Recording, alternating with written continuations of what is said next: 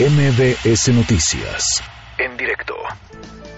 Luis Miguel González. Economía.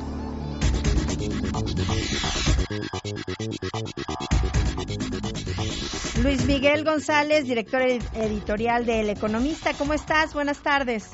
Sí, Clali, con mucho gusto estar contigo. Pues cuéntanos cómo ves este tema de las gasolinas, el alza, lo que dijo el presidente de la República, Andrés Manuel López Obrador. Creo que vale la pena, Citlali, enfocar el tema primero de cómo se está viendo desde los consumidores.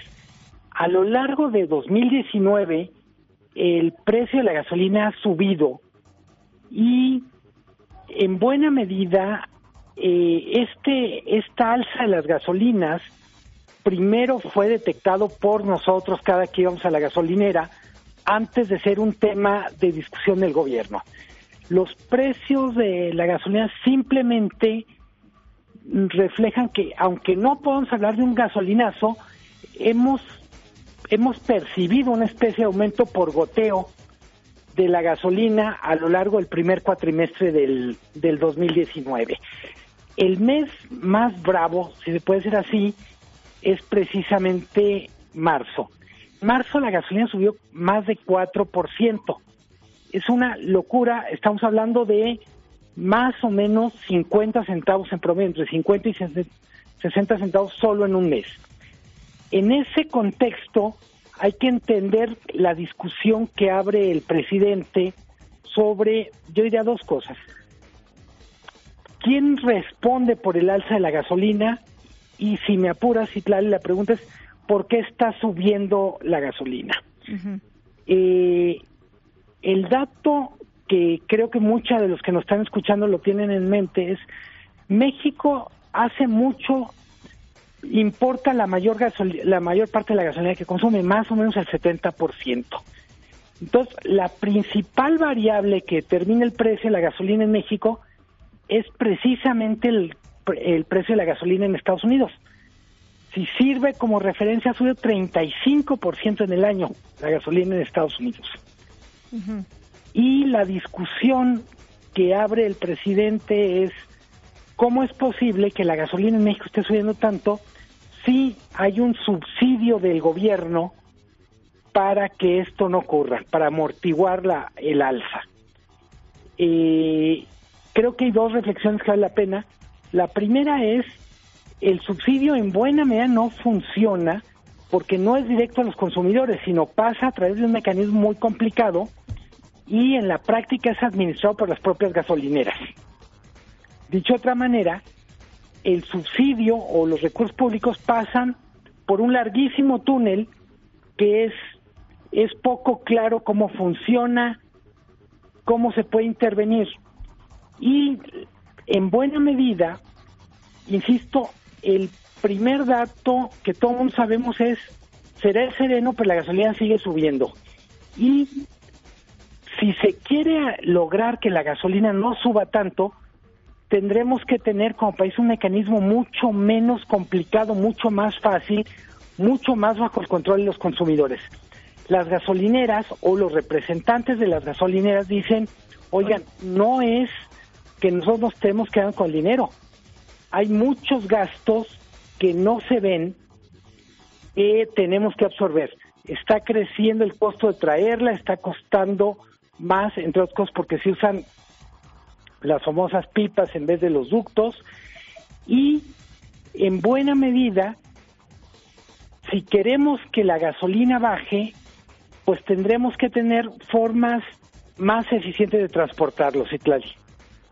Sí, además de la conformación que, que, pues nos han explicado que tiene el precio, ¿no? Es, es, lo que señalas del transporte, la molécula, cuanto ayer mismo en un comunicado Shell, que fue una de las empresas distribuidoras de gasolina que decía el gobierno federal que era la más cara, pues ellos se defendían diciendo que cómo estaba esta composición y que el precio del petróleo no es el mismo en, referencia a la cotización que se tiene pues en los últimos días, ¿no? Sí, eh, creo que hay dos, dos cosas que para mí son claras.